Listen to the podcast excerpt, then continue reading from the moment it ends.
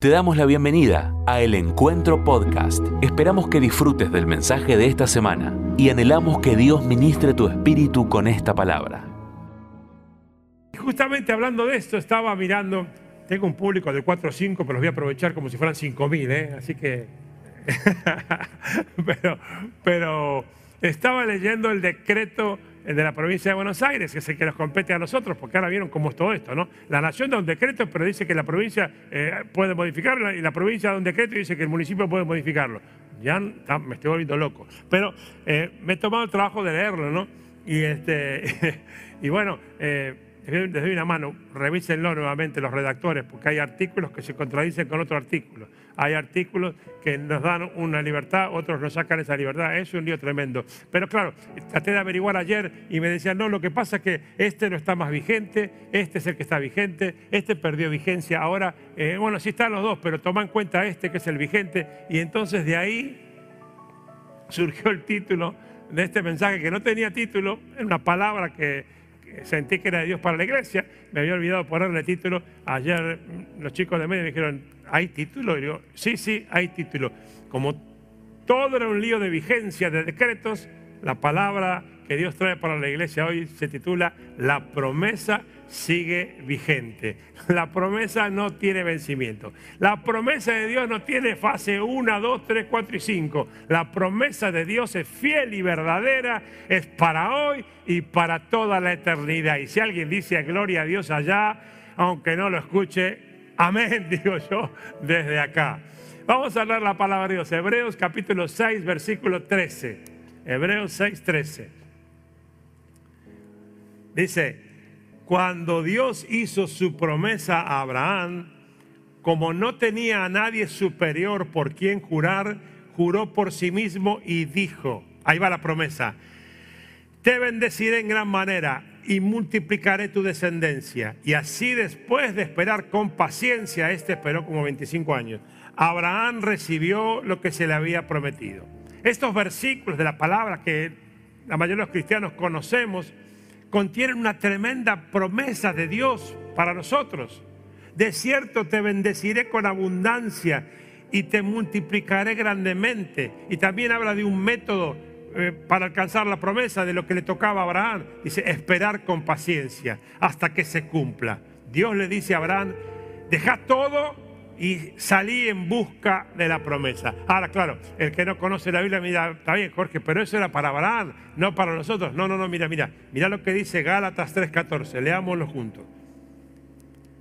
Porque en Gálatas 3.14 se garantiza esa misma bendición para vos y para mí, por medio de Cristo Jesús, de esa cruz redentora. Y dice así, mediante Cristo Jesús, Dios bendijo a los gentiles, que somos nosotros, los no judíos con la misma bendición que le prometió Abraham, a fin de que los creyentes pudiéramos recibir por medio de la fe al Espíritu Santo prometido. Hoy, gracias Dios, gracias por esta decisión que tomaste en favor nuestro. Ahora bien, Dios le dice a Abraham, deja tu tierra y tu parentela y vete a la tierra que yo te mostraré a ver, para, para.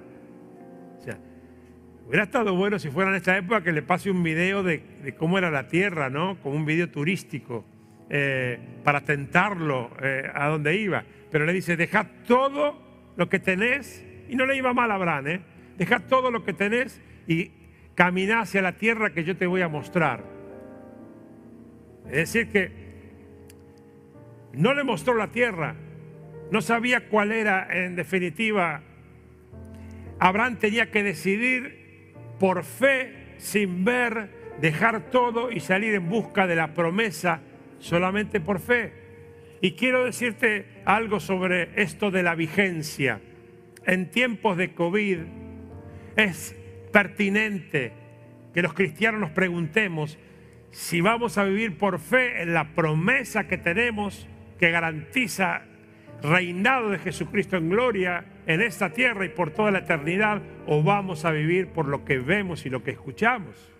Esto es clave para cómo vas a vivir ese tiempo que resta de pandemia y los que vendrán de otro tipo de desastres o catástrofes naturales porque están profetizados. Entonces la decisión de si yo voy a vivir por la promesa o por lo que me pasa alrededor va a condicionar lo que va a pasar conmigo. En este tiempo yo siento que Dios está diciéndonos lo mismo. Si crees en las promesas que he dado para tu vida, no dejes que nada de lo que pasa a tu alrededor te desenfoque de lo que te prometí. Dios le dice a Abraham, deja todo lo que es tu hoy, lo que te rodea. Hoy podríamos decir, deja todo lo que te está influyendo a tu alrededor para recibir lo que yo te voy a dar. Eso le dice Dios a Abraham y yo siento que eso es lo que hoy Dios me dice a mí y lo que Dios le dice a la iglesia. Y como lo he dicho y lo seguiré diciendo hasta el cansancio, para tomar lo nuevo de Dios hay que desprenderse de lo viejo. Dios no acumula. El vino nuevo va en odres nuevos. Y yo creo que viene un tiempo nuevo y glorioso, como escuché recién, y creo que la iglesia será protagonista de ese tiempo nuevo y glorioso. Ahora, habría que preguntarse cuántos seremos la iglesia de ese tiempo, porque también eso está profetizado. Cada vez que Dios nos desafía a cosas mayores y mejores, nos va a pedir que renunciemos a algo, tal vez a pensamientos, a situaciones, a actitudes eh, que no encajan para nada con lo nuevo que Dios quiere darnos, inclusive hasta las cosas que eran de Él pertinentes para un tiempo, pero no las son para el hoy. Ayer hablaba con unos jóvenes muy prometedores y le decía, enfócate en, lo que, en el llamado, en lo que Dios te dijo y camina para allá. Y todo lo que venga, aunque sea de Dios, si no va para ahí, será para otro, no es para vos. A veces Graciela se enoja cuando ella me quiere que yo este, agarre todo lo que aparece en internet y que es de bendición. y no es que no me guste, sino que yo entiendo que no podemos todos hacer todo. Y, y Dios nos asignó roles a cada uno. Y si cada uno cumple sus roles, la cosa va a funcionar como Dios quiere. Y hoy hay una super oferta de todo tipo, porque eso es lo que permiten las redes sociales, desplegar cualquier tipo de oferta y, acompaño el cualquier con mi expresión para que quede claro lo que quiero decir. Ahora, para lograr estos desafíos de Dios, tenemos que vivir una constante guerra espiritual velando para no caer en tentación y para no desviarnos y para no confundirnos y para no comprar pescado podrido, diría vulgarmente, sino para recibir revelación de Dios, de lo que Él me asignó a mí para armonizar con su plan, para mantenernos enfocados en la meta, porque somos muy propensos a acostumbrarnos con lo que tenemos, a quedarnos quietos, perezosos para cumplir, perdón, para producir cambios en la fe, para producir, producir cambios espirituales. Muchas veces es por errores de arraigo, tal vez en lo material o en lo sentimental, sucede mucho con la gente joven, pero en muchos casos también con lo espiritual y nos quedamos como estamos y nos conformamos. Pero Dios no es un Dios de conformismo, es un Dios de crecimiento, es un Dios de renovación, es un Dios de gloria en gloria, es un Dios de victoria en victoria. Y eso no está condicionado a tiempos de COVID o sin COVID. Hace años, en un mensaje como este, yo te hubiera dicho en este momento, salí de tu zona de comodidad. Sería muy común que te lo dijera. Hoy yo te digo, lo que yo pienso. Dios permitió esta pandemia, entre otras cosas, para obligarnos a salir de la zona de comodidad. Y yo resisto este espíritu que quiere que yo me quede en la zona de comodidad y encima con miedo. O te moves o te quedas aplastado por este espíritu de las tinieblas de este siglo que gobierna esta sociedad en tiempo de pandemia. Hay un espíritu que gobierna este tiempo. Y si nos detenemos a reflexionar unos instantes, veremos cómo todo lo que está sucediendo va directamente contra el plan original de Dios. Si abrís el entendimiento y dejás de mirar solamente los noticieros y ves lo que dice la palabra de Dios y, te animás a, profundizar y a, a bucear en cómo piensa Dios, vas a darte cuenta que el espíritu de este siglo es un espíritu que solamente opera, trabaja, piensa y ejecuta contra lo que Dios ha asignado y designado. desde el comienzo de la, de la vida humana. Desde ahí, en Génesis capítulo 2, un texto que se ha usado tantas veces, ¿no? En los casamientos. No es bueno que el hombre esté solo. No es bueno que el ser humano esté solo. Dios no nos planeó para la soledad. Dios no nos planeó para la independencia. Dios nos planeó para la dependencia. Y el espíritu de este siglo, y más aprovechando esta pandemia, es el que dice quédate solo. Es el que dice aislate, es el que dice miedo, el que dice encierro, el que dice depresión, el que dice, como te decía antes, ataques de pánico, el que dice frustración, el que dice no te congregues, aprovecha esta cuestión que ahora no se puede, pero cuando volvamos, sigue en pantuflas que está comodísimo, te llevan el mensaje a tu casa. Mucha red social, muchos amigos que no son amigos. Ah, resulta que, tengo miles de amigos que no conocía. ¡Wow! Desde que estoy en las redes muchos amigos que no son amigos, sin relacionamiento humano, que es la clave del plan de Dios para la iglesia. El espíritu de este mundo dice, es bueno que el ser humano se quede solo. Le conviene para no contagiarse, le conviene para, para no dejarse influenciar, le conviene para que no le saquen ventaja, le conviene. Pero el Espíritu Santo de Dios hoy sigue diciendo, somos iglesia hay hermanos, gloria a Dios por los hermanos, hay unidad, hay si dos de vosotros, porque, a ver, ¿por qué? ¿O, creen que Dios, por qué? Porque se le antojó decir que no podíamos hacerlo solos. ¿Por qué no dijo si vos le pedís? Si por otro lado dice que pide, recibe.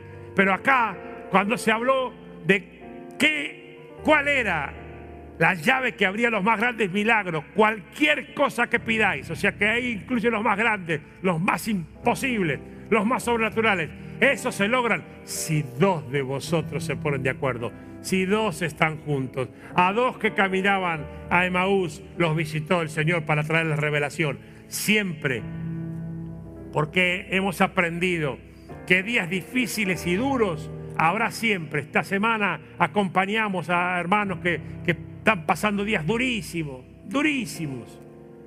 Pero solo, nunca más. En el nombre de Jesús, nunca más. Hay que hacer guerra espiritual contra el espíritu que gobierna en este tiempo. Es un espíritu de aislamiento y de cambiar todo lo relacional por lo virtual. Y yo lo resisto en el nombre de Jesús. Debemos ser modelos de mansedumbre y de obediencia. He dicho esto desde el primer día de la pandemia y lo mantengo obedecer los protocolos de cuidado, los que me gustan y los que no me gustan, los que me parecen acertados y los desacertados. Por eso estoy solo esta mañana acá, ya que el virus es real. Pero no abandonaremos jamás, iglesia, el encuentro de nuestro rol de denunciar el pecado y dar palabra profética sobre lo que Dios dice, porque eso es lo único que tiene valor en este tiempo. La palabra de Dios permanece para siempre. Aleluya, amén. Como cantamos, nadie va a callar la voz de un hijo de Dios. Amén. Gloria a Dios. Y para lograrlo, para lograrlo se trata de discursos valentonados o impactantes. Ah, para lograr tener una voz de parte de Dios hay que conocer más a Dios. Hay que llenarse más de Él. Hay que instruirse más que nunca hoy, aprovechar estos tiempos virtuales. Nuestra iglesia tiene, en el buen sentido, una oferta impresionante de recursos. No te pierdas uno. Hay que pasar más tiempo en su presencia, porque en su presencia recibimos revelación y discernimiento sobre los tiempos que nos toca vivir. Eso no te lo van a decir por Netflix, te lo va a decir el Espíritu Santo a través de su palabra. Dios da la palabra a Abraham.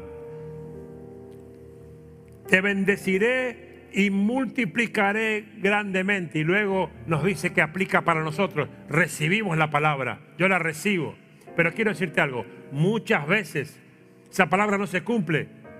Y esto sucede porque no nos preparamos para recibir la bendición.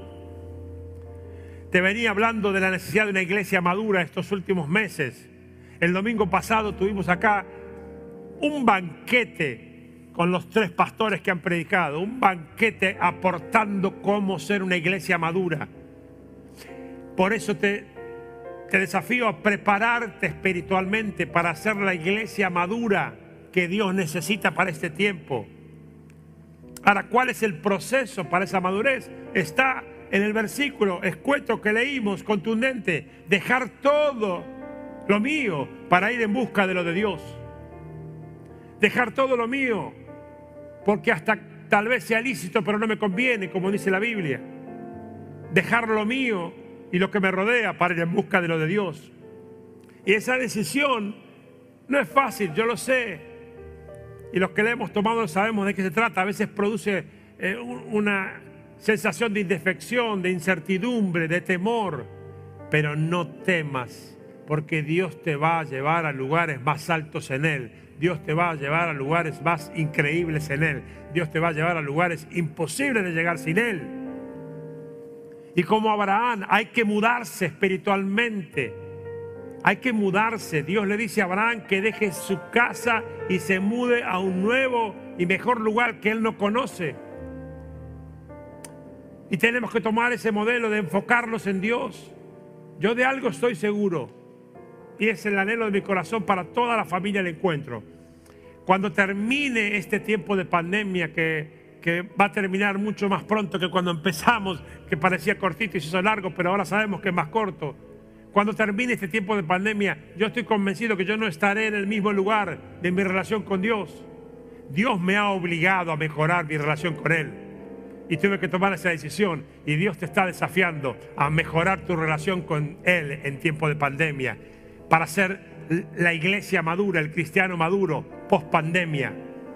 Debo crecer en su presencia, en su conocimiento. Debo conocer más de Dios, lo que piensa, conocer sus planes, lo que espera de mí. Yo sé que debo moverme para que mis músculos espirituales no se, atrofien. Hablando de atrofiar. Sigo con la dieta, pero abandoné la caminata diaria y Graciela tuvo una manera de alentarme. Se está riendo abajo del, barbijo. Me dijo, volvé a la cinta porque se te van a atrofiar los músculos. Ya al rato me dolía la cintura. Lo mismo pasa con la vida espiritual. Se te atrofia de estar sentadito en la silla, en esta silla o en la de tu casa. Se te atrofian las rodillas. Hola. Yo te desafío en amor y con optimismo, iglesia, al encuentro, a transitar el camino hacia la promesa. Este es tu mejor momento.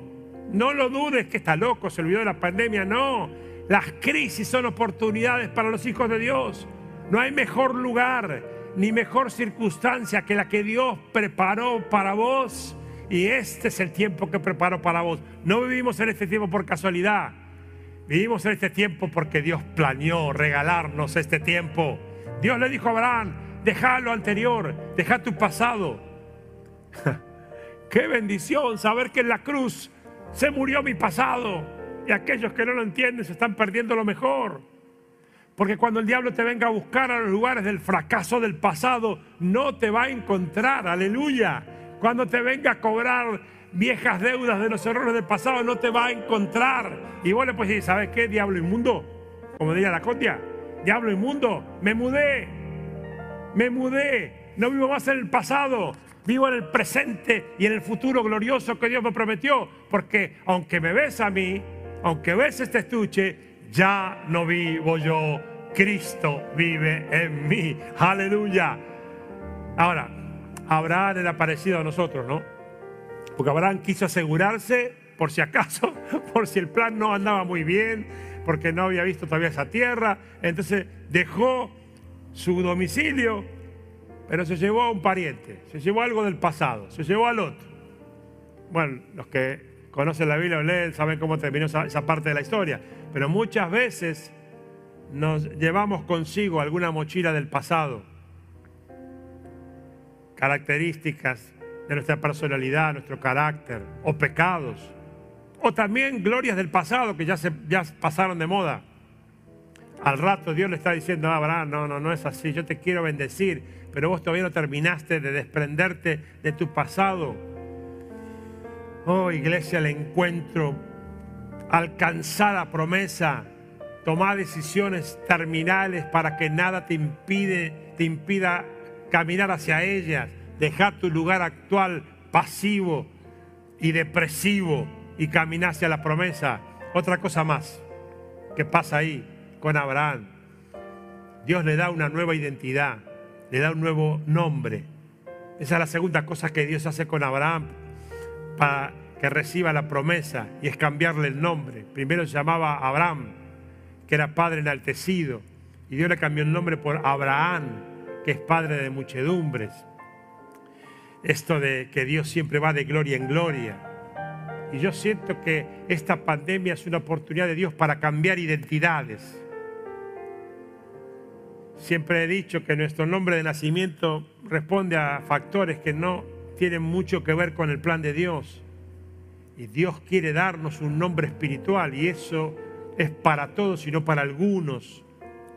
Y, siempre subrayo cuando hablo de estos temas que en orden de importancia primero es la identidad y luego es el nombre. El nombre por sí solo no puede hacer una identidad. A lo sumo puede decir cuántos años tenés, ¿no? Porque Jorge ahora no se le pone a los chiquitos nuevos. ¿sí? Cuando me llamo Jorge, aunque sea por internet, ya la gente hace cuenta. Pero solamente el Espíritu Santo puede cambiar tu identidad para que ya no seas quien eras y comiences a ser quien Dios quiere que seas en este tiempo de pandemia y a la salida de la pandemia. Jesús murió en la cruz para darte una nueva identidad, para darme una nueva identidad. Gloria a Dios. Yo no sé tu historia, eh, conozco la mía y la de muchos, pero digo, gloria a Dios, ya no respondemos a los nombres de la vida, los nombres que la vida y los errores de la vida te habían puesto. Perdedor, fracasada, borracho, adoptada, abusada. Y esos, esos sellos de maldición que, que la gente lleva de por vida. La cruz cambió nuestra identidad. Yo no respondo más por los nombres de, los fracasos del ayer, sino por los que utiliza mi amado Señor, el que me compró y me salvó en esa cruz para llamarme. ¿Ya como me dice Él? ¿Y como te dice a vos? Hijo amado. Ah, hija amada. Te dice redimido, redimida. Te dice salvada. Te dice perdonada. Che, a vos que no invocaste una, te dice vencedor, somos más que vencedores en Cristo Jesús. Aleluya. Vivamos y caminemos la vida respondiendo a los nombres que Dios nos ha dado. Eso es caminar hacia la promesa, caminar en fe y mirar la promesa y no las circunstancias. Tu identidad está grabada en esa cruz del Calvario. Gloria a Dios. Ahora, ¿qué hace falta para esto? Como, como Dios le dijo a Abraham en esa palabra, que leímos al principio. Fe, paciencia y acción. Fe, paciencia y acción. No las voy a desarrollar, quiero ir terminando, pero son fáciles de entender. Fe para creer en esa tierra, en esa promesa que todavía no, no has transitado. Paciencia, pero en movimiento. Acción, dando pasos de fe, metiéndote más en las cosas de Dios, instruyéndote más, capacitándote más, soltando más palabra de Dios para una, una sociedad que está perdida en medio de las tinieblas. Esta, esta, fe, esta paciencia y esta acción es para crecimiento personal, pero también para crecimiento del reino de Dios. Gloria al Señor, porque los tiempos siguen siendo de Dios, los métodos eficaces siguen siendo lo de Dios. Quiero terminar Sé que los tiempos de, las redes son más cortos o deben ser más cortos que los presenciales. Amados, amadas, estamos viviendo tiempos de grandes cambios en Argentina. Vienen tremendos cambios en Argentina y en todo el mundo. No vamos a volver a como éramos antes. No es posible. Esto que ha sucedido ha marcado la historia de la humanidad en muchos aspectos. Ya nada volverá a ser igual en muchos aspectos luego de la pandemia. Por lo tanto, nosotros no podemos seguir siendo iguales después de la pandemia. Yo debo cambiar para bien, para mejor, para, para que Dios se alegre de ver cómo salir de esta crisis, para que Dios me tenga en cuenta para sus planes. Y la iglesia debe cambiar para bien, porque la iglesia es la última reserva ética y moral de esta humanidad. Y cuando todo esto pase, como cuando vemos las películas de, de, las apocalípticas y de guerra y queda todo destruido, la reconstrucción de esta sociedad será posible solamente de la mano de Dios y del mensaje del Evangelio, le guste a quien le guste, porque Dios no está muerto, Dios está vivo y reina por los siglos de los siglos y para siempre. ¡Wow! Me, parece que está la iglesia llena, aunque no hay nadie. ¡Gloria a Dios! Y es bueno desafiarse a cambios porque lo más lindo es que se trata de cambios para bendición, para crecimiento, para ir en busca de lo, nuevo que Dios tiene para mí como iglesia. Te desafío, ¿qué vas a hacer? Como si pudiera agarrarte, sacudirte. Hey, ¿qué te pasa? No, que el COVID, ya sé, ¿eh? que la economía, ya sé todo. Pero Cristo viene pronto, viene en gloria y te viene a buscar. Transita la vida como un ganador que está ya planeado para esa victoria y no para una derrota. El problema los tienen los del otro lado, porque son muchos más los que están de nuestro lado. Aleluya. yo, yo sabes lo que voy a hacer. Mira, le voy a robar el copyright a un amigo mío, un hermano en Cristo, que dijo así. Yo digo lo mismo. No es que ya lo haya conseguido todo o que ya sea perfecto. Sin embargo, sigo adelante esperando alcanzar aquello por lo cual Cristo Jesús me alcanzó a mí. Hermanos, iglesia, le encuentro. No pienso que yo mismo lo haya logrado ya. Más bien, una cosa hago. Olvidando lo que queda atrás y esforzándome por alcanzar lo que está delante, sigo avanzando hacia la meta para ganar el premio que Dios ofrece mediante su llamamiento celestial en Cristo Jesús. Aleluya. Yo dejo todo lo que Dios me ha dado hasta acá. Y utilizo esta crisis, esta pandemia, para ir en busca de lo nuevo de Dios para mi vida espiritual, para ir en busca de las novedades de la promesa. Dejo mi tierra espiritual. Te recomiendo eso. Dejo mi parentela espiritual. Dejo lo que ya conozco para ir en busca de lo desconocido que Dios preparó para mí. Lo hago con fe y con paciencia porque voy camino a alcanzar la promesa como alguna vez te prediqué. Para avanzar en busca de la promesa hay que dar pasos de fe porque alguien te dijo alguna vez desde acá que la acción precede a la gracia. ¿Cuándo empiezo, pastor? No, no es una dieta, no es un régimen, no es mañana lunes, es ahora. Como le decía el otro día a los chicos del internado, de paso los saludo, los bendigo, los animo. Ustedes tendrán una recompensa mayor por lo que están viviendo en tiempos de pandemia, se los aseguro. Y miren, casi, casi, miren, no, no se los digo para quedar bien, casi, casi envidio, no el presente, sino el futuro que viene para ustedes de recompensa, porque Dios es uno exagerado. Pero le decía a ellos y le digo a todos que la clave de la vida cristiana son las decisiones espirituales que tomamos, no cuando las podemos llevar en práctica. Alguien podrá decir, yo esta mañana decido consagrar mi vida a Dios, me voy a meter en la iglesia de cabeza, voy a servir en cuanto lugar pueda servir. No, pues no puede, la iglesia, el edificio está cerrado. La clave son las decisiones espirituales, esas son las que Dios toma en cuenta. Abraham tomó una decisión espiritual, ni tenía idea que Dios había planeado ejecutarla 25 años después, pero Dios tomó en cuenta la decisión espiritual y luego la llevó a cabo cuando Él quiso. ¿Cuándo tomo decisión? Ahora, en este momento, antes de que termine esta transmisión, y dejarlo a Dios que la haga práctica cuando quiere, pero Él premiará la decisión espiritual que tome cada uno de sus hijos y sus hijas esta mañana. Aleluya, gloria a Dios. Vamos a adorar al Señor, ¿eh? La promesa sigue vigente. Te bendeciré en gran manera y multiplicaré tu descendencia.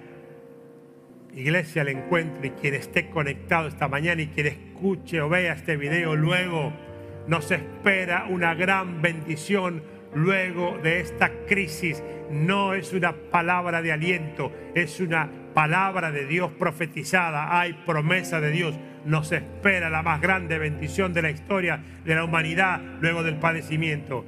Y habrá una gran descendencia, como dice. Claro, algunos dicen, yo ya tengo hijos. Sí, para algunos esta palabra es específica y literal. Hay estériles que hoy serán sanas en el nombre de Jesús y tendrán hijos, pero también está llamando a una multiplicación de descendientes espirituales.